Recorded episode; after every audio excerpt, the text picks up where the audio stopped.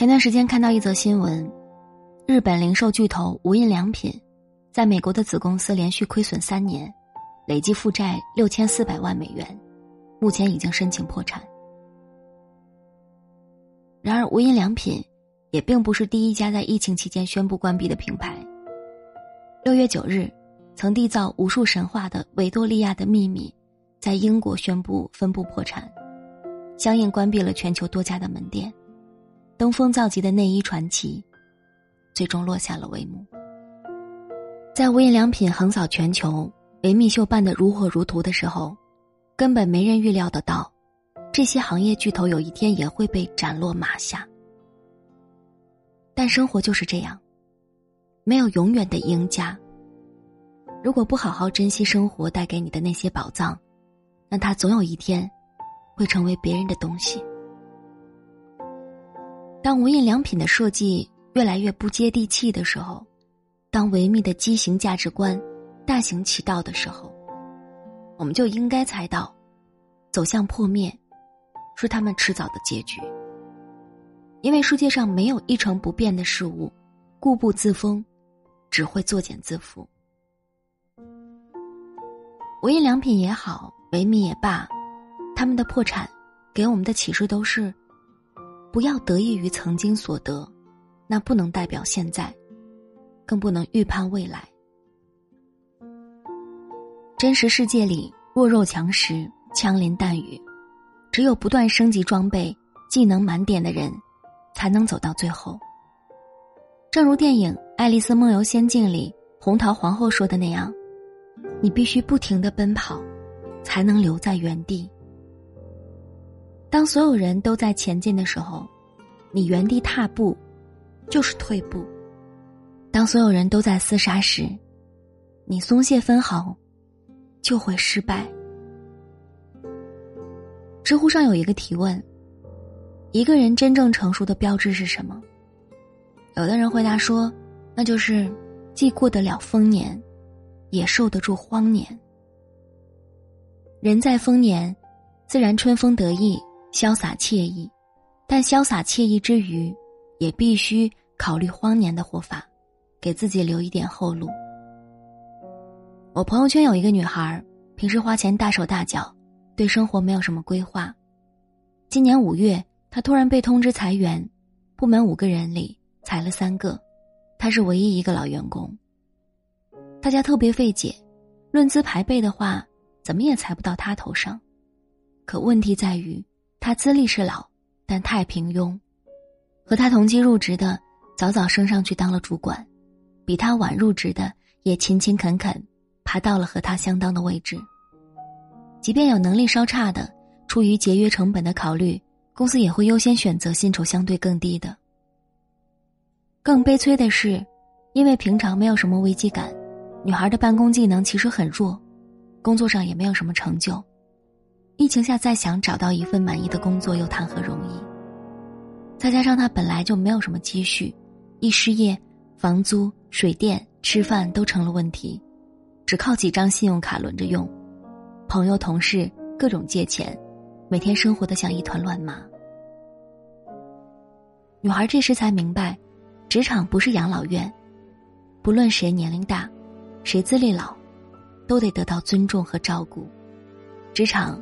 也不是福利院，不是谁卖几声惨就能惹来围观、获得同情。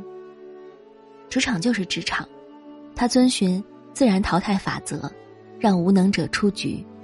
这不仅是对游戏规则本身的维护，更是对这场游戏中最终胜利者的褒奖。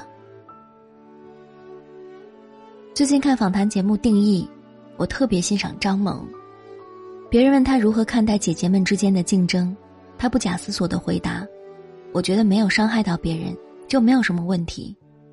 竞争这个东西，可不是我伤了你，是赛制伤了你。看完这个访谈以后，我还专门去查了很多张萌的资料，发现他确实是一个很有狼性的人。二十三岁参加选美，为了让人生有多种选择，他做过主持人，演过戏，现在又转行当制片人。成为制片人以后，他努力拓展人脉。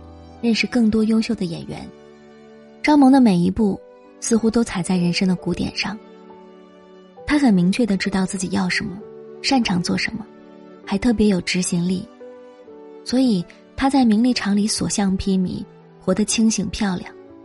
他的人生不分是什么丰年和荒年，即便是荒年，我相信他也有能力做到逆风翻盘。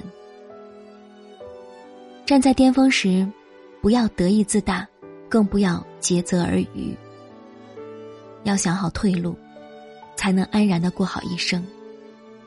深陷低谷时，也不要自怨自艾，更不要自暴自弃，要接受自己，同时为未来蓄力。一个真正成熟的人，会在阳光灿烂时修屋顶，有未雨绸缪的准备，也有面对苦难的态度。人生其实不分丰年和荒年，高峰时不自傲，低谷时不气馁。走好余生每一步，就都是恰好的时光。其实人生不会有一直的高峰和低谷，重要的是，不管在丰年还是荒年，都要稳住脚步，时刻向前，才能保证自己不会被时代抛下。这种终身学习的能力，希望大家都能保持。我们下个晚安见喽。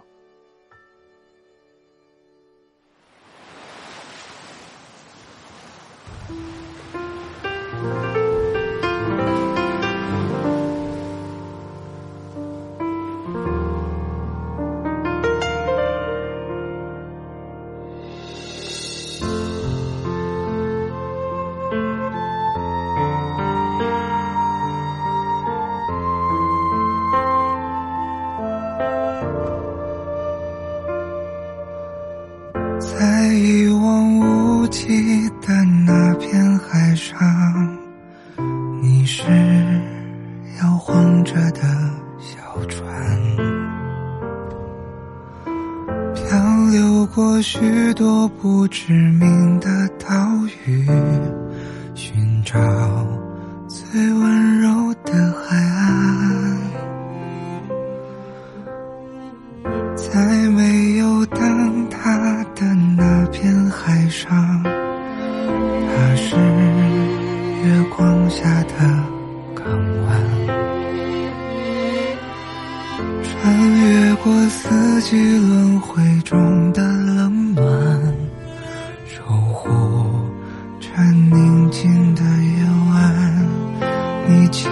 再遇见他吧，在找了好久。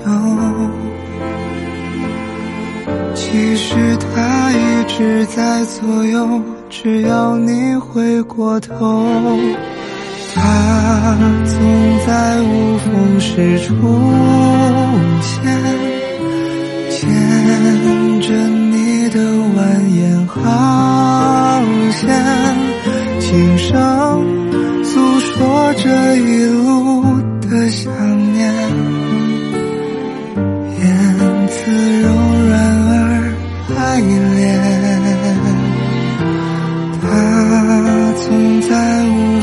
是出现，环抱你在他的怀间，你在冷里雨里哭红的双眼，流出久违的喜悦。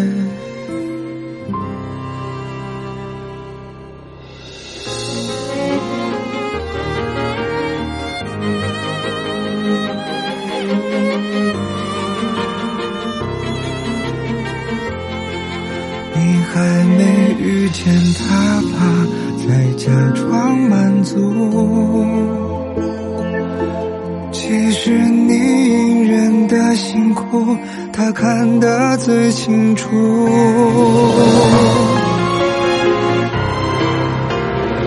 他总在无风时出现，牵着你的蜿蜒航。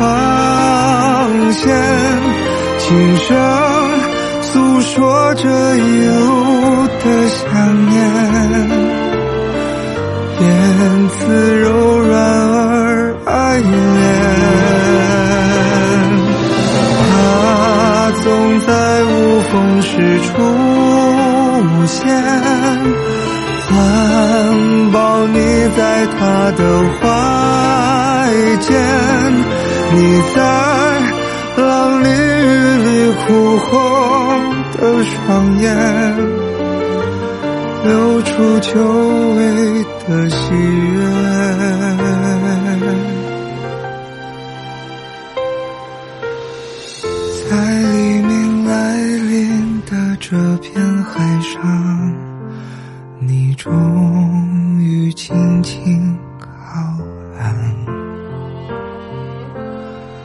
当你微笑的伸出了双手，